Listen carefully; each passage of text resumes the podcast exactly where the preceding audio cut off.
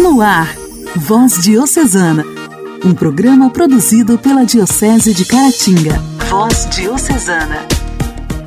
A paz de Cristo, queridos ouvintes! Está começando o programa Voz Diocesana, aqui pela sua rádio preferida. Sejam bem-vindos! Uma abençoada quinta-feira para vocês. Obrigada pela companhia de sempre.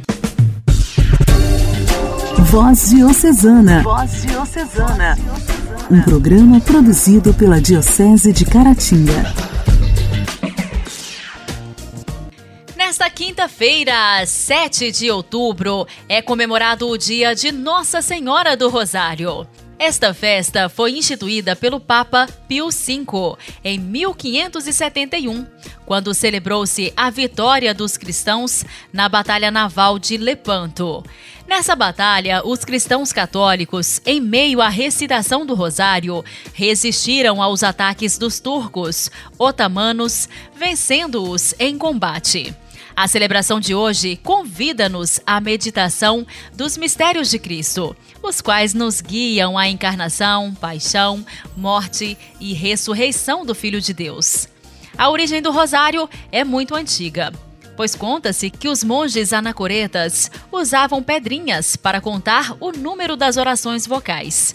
Desta forma, nos conventos medievais, os irmãos leigos dispensados da recitação do saltério, pela pouca familiaridade com o latim, contemplavam suas práticas de piedade com a recitação de Pai Nosso e para a contagem, o doutor da igreja São Beda, o Venerável, havia sugerido a adoção de vários grãos enfiados em um barbante. Na história, também encontramos Maria, que apareceu a São Domingos e indicou-lhe o rosário como potente arma para a conversão. Ele dizia: Quero que saiba que a principal peça de combate tem sido sempre o saltério angélico, rosário, que é a pedra fundamental do Novo Testamento. Assim, Quero que alcances estas almas endurecidas e as conquiste para Deus com a oração do meu saltério. Essa devoção, propagada principalmente pelos filhos de São Domingos, recebe da Igreja a melhor aprovação e foi enriquecida por muitas indulgências. Essa grinalda de 200 rosas, por isso rosário, é rezado praticamente em todas as línguas e o saudoso Papa João Paulo II e tantos outros papas que o precederam recomendaram esta singela e poderosa oração, com a qual, por intercessão da Virgem Maria, alcançamos muitas graças de Jesus, como nos ensina a própria Virgem Santíssima em todas as suas aparições. Nossa Senhora do Rosário, rogai por nós. A alegria do Evangelho. O Evangelho. Evangelho. Oração, leitura e reflexão. Alegria do Evangelho. É hora de ouvirmos a palavra de Deus. O evangelho de hoje será proclamado e refletido por Gislene, da paróquia Santo Antônio de Pádua, de Ipanema.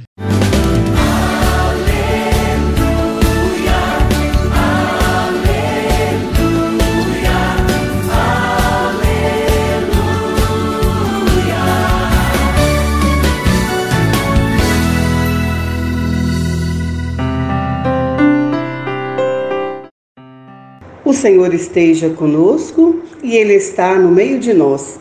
Proclamação do Evangelho de Jesus Cristo narrado por Lucas.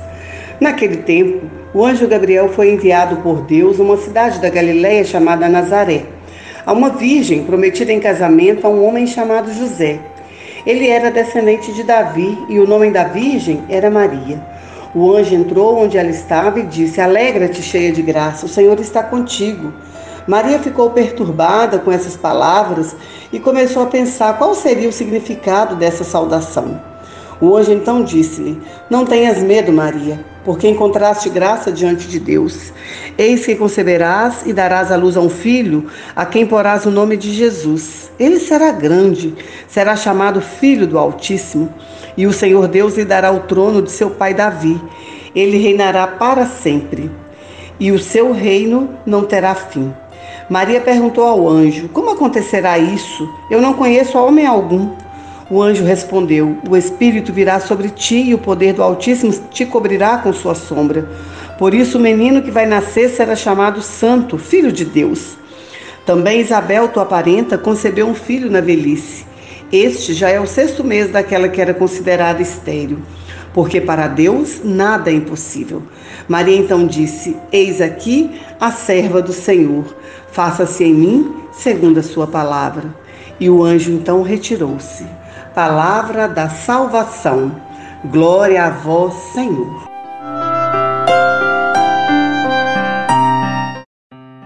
Pois bem, amados irmãos, quero olhar para esse evangelho hoje refletindo o sim de Maria. Maria, a mulher do silêncio, a mulher que se põe a serviço. Assim, a anunciação do anjo vai nos mostrando a dinâmica da fé de Maria, uma jovem simples da periferia de Nazaré que se descobre grávida, perturba-se e tem medo. Mas antes de tudo, era uma jovem de fé, uma mulher virtuosa e obediente, que apesar do medo, rapidamente toma consciência de, que, de que o que acontecia naquele momento era divino. E não tem dúvida então da sua resposta, e afirma ser a serva do Senhor, e permite ao Senhor da sua história que faça sua vontade através de sua vida. Um sim de total disponibilidade ao Pai e à humanidade. Sim, porque com certeza Maria tinha planos. Ela estava noiva, teria uma casa, mas pela fé abriu mão, se esvaziou de seus projetos, sem pedir explicações nem garantias. Por isso, amados, nós somos todos convidados a contemplar a atitude de fé de Maria uma fé madura, uma fé capaz de permitir abandonar-se nas mãos do Senhor da sua história, uma fé buscada, né, com humildade. Uma Maria humildemente procurou compreender o projeto de Deus, qual era o plano e de que forma ela poderia se dar por inteira. Foi sem dúvida um sentimento de pertença a Deus, um sentimento de não mais se pertencer uma renúncia de si mesmo. Ela não mais considerou a sua vida a partir dos seus desejos, dos seus planos, né? Maria, aquela mulher do silêncio, foi silenciosa ao ouvir o anúncio do anjo, silenciosa ao ouvir a profecia do velho Simeão no templo, silenciosa na hora da morte do seu filho. Muito nos ensinou e diariamente nos ensina. Nos mostra que, antes de tudo, precisamos conhecer os projetos de Deus Precisamos fomentar a nossa fé em Deus, porque Maria só conseguiu porque esvaziou-se de si e se encheu de Deus, acolhendo o projeto da salvação. Sim, porque a salvação da humanidade passou por Maria. Com ela, digamos sim à voz de Deus. Amém?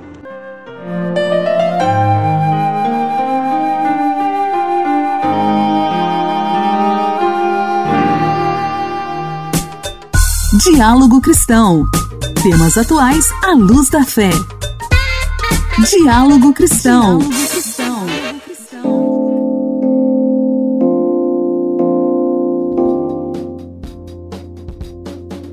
Pesquisadora do Amazonas alerta para a prevenção contra doenças hídricas. As doenças de veiculação hídrica são aquelas causadas por água contaminada ou não tratada. Segundo a especialista acadêmica da Universidade do Estado do Amazonas, devemos ficar atentos a olhos e pele amareladas. Quem conversou com a pesquisadora foi a repórter Kátia Franco.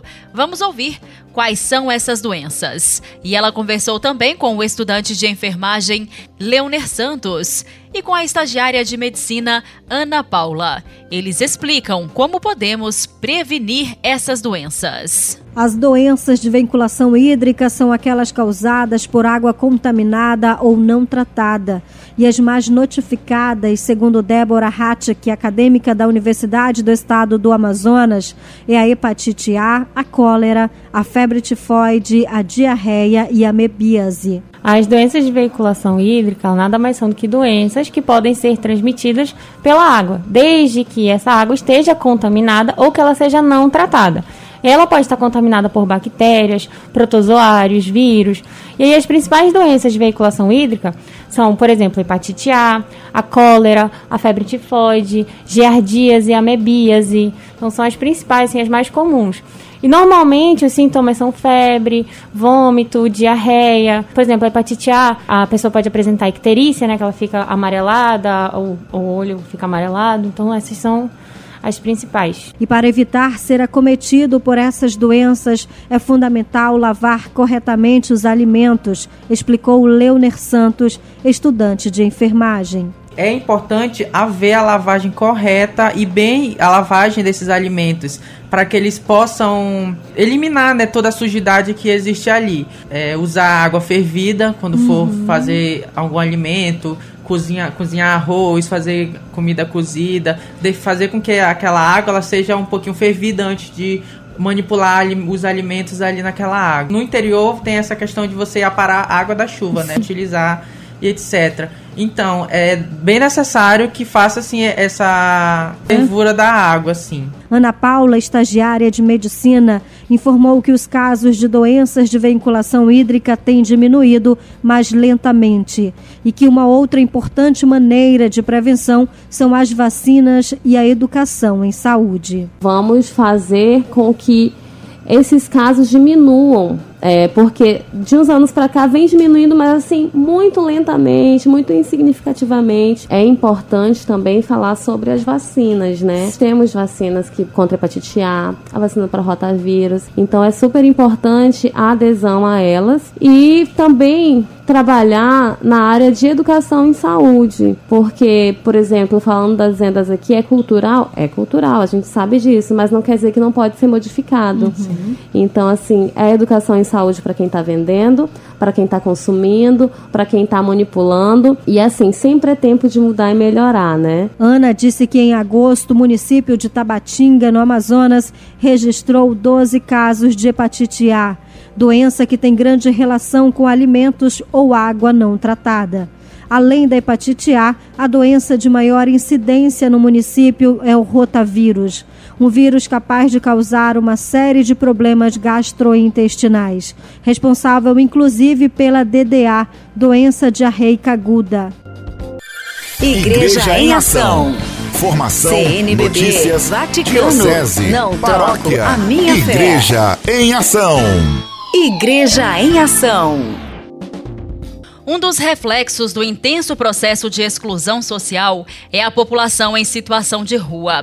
Entre os principais fatores que podem levar as pessoas a irem morar nas ruas estão a ausência de vínculos familiares, perda de algum ente querido, desemprego, violência, perda da autoestima, alcoolismo, uso de drogas e doença mental. Todos nós já cruzamos com pessoas vagando pelas ruas, dormindo nas calçadas geladas do rigor do inverno ou no calor sufocante e torturante do verão, não é mesmo? O que poucos sabem é o preconceito que sofrem essas pessoas, pois além de não possuírem as condições básicas de sobrevivência, como comida, água, local para dormir, também estão suscetíveis à violência, maus tratos e principalmente ao desprezo e abandono. Os chamados moradores de rua são pessoas em situação de vulnerabilidade e acabam se tornando invisíveis aos olhos da sociedade. Este mês de outubro é o mês das missões.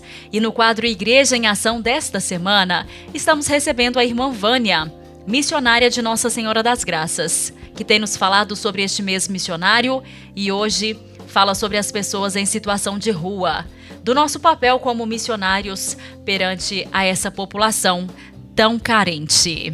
Olá, Janaíne. Olá, meus irmãos e irmãs, queridos ouvintes do programa Voz Diocesana. Estamos mais um dia para refletirmos sobre o nosso testemunho missionário diante do mundo. Hoje vamos refletir um pouquinho sobre nossos irmãos moradores de rua.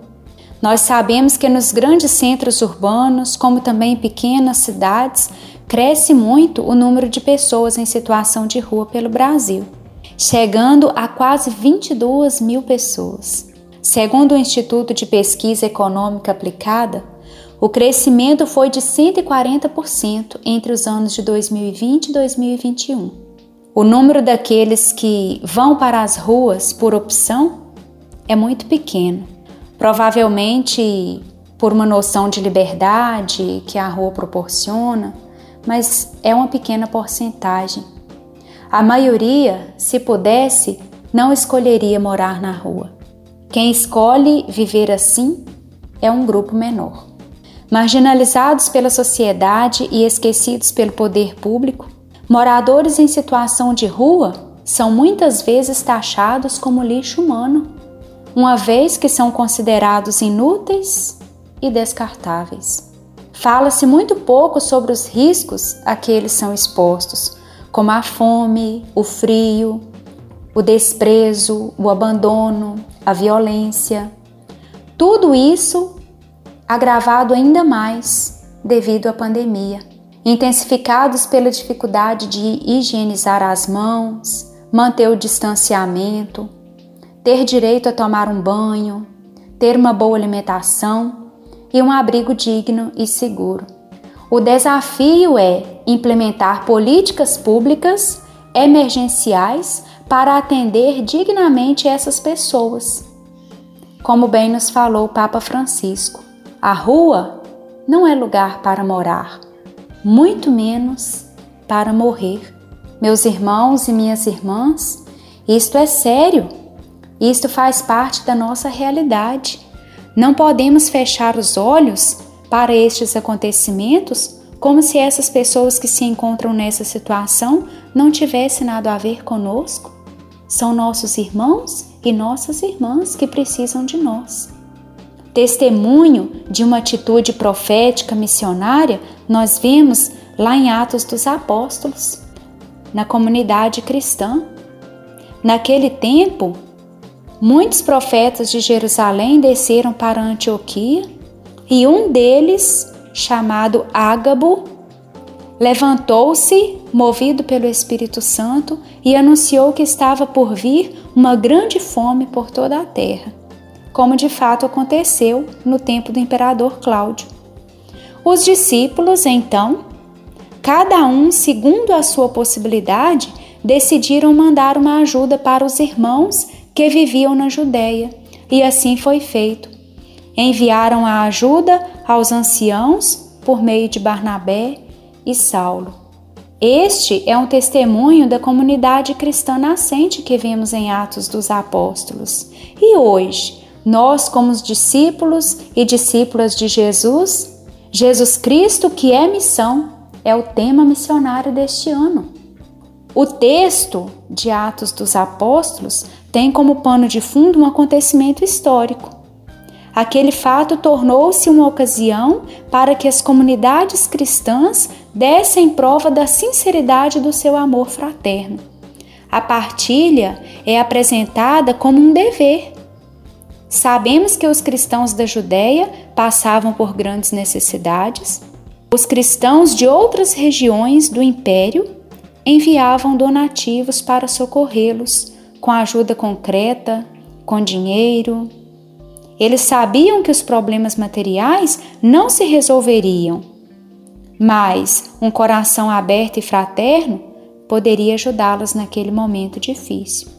Esses donativos que eles enviaram não eram esmolas, mas eram um sinal de solidariedade, de unidade e comunhão, de percepção das exigências da fraternidade cristã.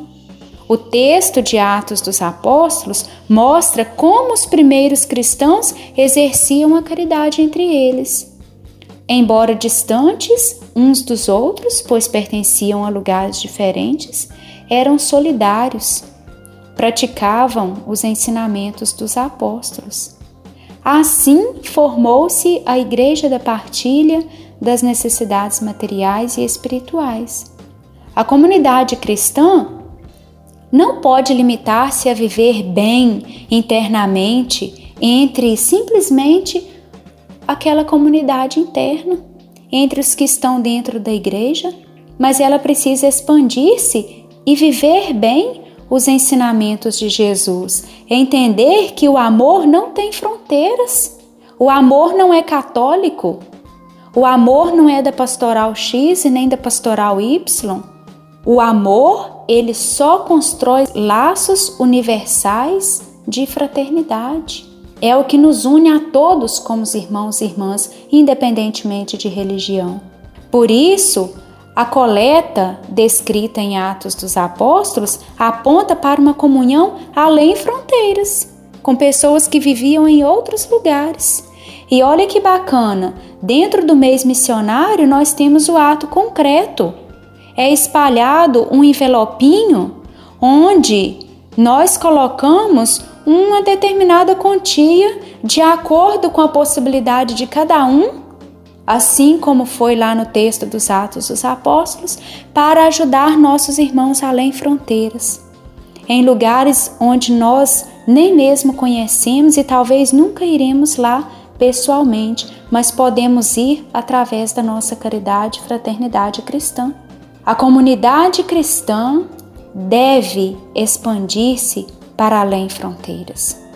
Embora no mundo político, social e econômico exista todo tipo de preconceitos, o Evangelho exige que todas as barreiras sejam superadas.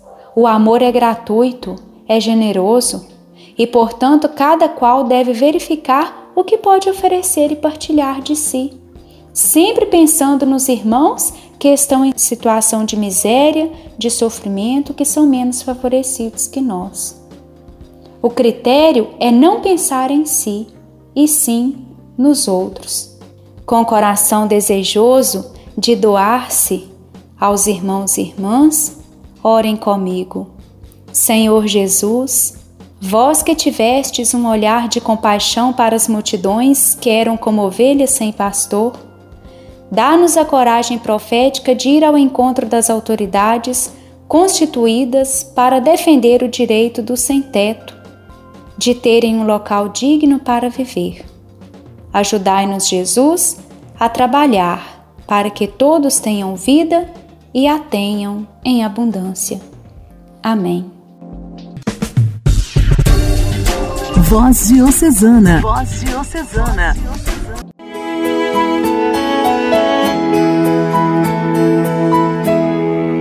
Humildes vão os missionários, pelo mundo eles vão a falar de um projeto. Projeto que veio do céu, anunciando Jesus e o que foi que ele fez e falou humildes vão, aprendizes de Cristo e da Igreja, e querendo aprender com o povo, sem mentiras ou imposição, e dialogando, humildes vão, aprendizes de Cristo e da Igreja e querendo aprender com o povo, sem mentiras ou imposição, e dialogando,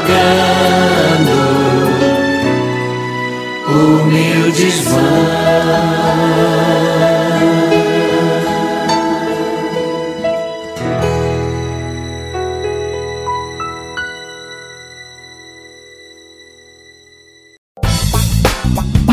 História, nossa história, curiosidades e fatos que marcaram nossa diocese. Nossa história. O Santuário de Caratinga é considerado uma referência, não só para a religião, mas também para a arte, a cultura. Uma obra de grande relevância que foi possível graças ao empenho de Padre Roque Colombo. No quadro Nossa História, continuamos ouvindo Rosene, paroquiana do Santuário de Adoração Perpétua de Caratinga. Ela que relembra o quanto o Padre Colombo se dedicou a essa obra que foi concluída no início da década de 70. Queridos ouvintes da Voz Diocesana, e dando a continuidade, né, ao feito do Padre Colombo, ele quando chegou definitivamente para Caratinga, assumindo assim o cargo de vigário do santuário, ele não imaginava a importância do papel que ele viria a desempenhar dentro das ações da Igreja Católica dessa região. Embora já quase sexagenário, o vigor e energia eram comparável à de um jovem.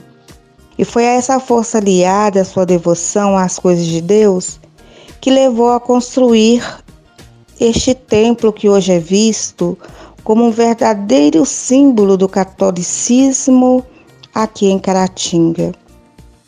E logo após a sua instalação, Padre Colombo pôs em prática aquela que é a sua maior obra no plano material, a construção do novo santuário de adoração perpétua. E foi em 1966 que foi lançada a pedra fundamental da obra, que foi concluída no início da década de 70. Padre Colombo, ele lutou muito, né, e pediu a muitos para conseguir construir então este santuário. E o santuário ela é uma importante referência não só para a religião, mas para a arte, cultura de nossa história, da vivência social, das áreas naturais como locais de demonstração de fé. O santuário pode ser a ligação da população com o sagrado. Orar costuma fazer Intimidade com Deus. Esse é o segredo. Intimidade com Deus. Com Irmã Imaculada. Orar costuma fazer bem. Meu querido irmão, minha querida irmã, que alegria estarmos juntos nessa primeira semana do mês de outubro, mês onde a Igreja nos convida a olhar de uma maneira especial para as missões. É o mês missionário. Todos nós que somos batizados somos missionários. Às vezes, muitas pessoas pensam que ser missionários somente são aqueles que estão na África, na Ásia, nos países é, de conflito, levando a palavra de Deus, até derramando seu sangue. Sim, esses são missionários também. Mas todos nós somos missionários. Até mesmo você que está me ouvindo nesse momento, pode ser que você se encontra no leito de dor, passando por algum, alguma dificuldade, alguma enfermidade no seu corpo. Você é missionário, sabia? Entregue ao Senhor todas as suas dores, entregue esse momento que você não consegue entender muito bem, com clareza, a vontade de Deus. E assim você vai evangelizando. Porque outras pessoas, ao olharem para você, eles irão dizer: Olha, Deus está presente nessa pessoa. Porque, mesmo diante do sofrimento, ele está sorrindo, ela está sorrindo, ela não questiona a Deus o que está passando. Ela sempre tem um sorriso de esperança, uma palavra de conforto. Então, isso é evangelizar, porque muitas vezes nós não entendemos o projeto de Deus na nossa vida, mas não é necessário compreender, é necessário entregar ao Senhor e deixar que Ele faça em nós a sua vontade. Isso é evangelizar.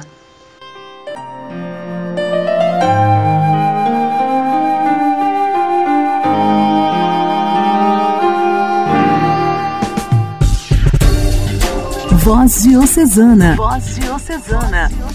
Um programa produzido pela Diocese de Caratinga. Meus amigos, foi muito bom te fazer companhia em mais este programa de evangelização, mas já está na hora de encerrar. Agradeço a sua audiência e já vamos deixar marcado o nosso próximo encontro. Amanhã, no mesmo horário, aqui pela sua rádio preferida. Forte abraço, tudo de bom para você. Você ouviu Voz Diocesana, um programa da Diocese de Caratinga. Voz Diocesana.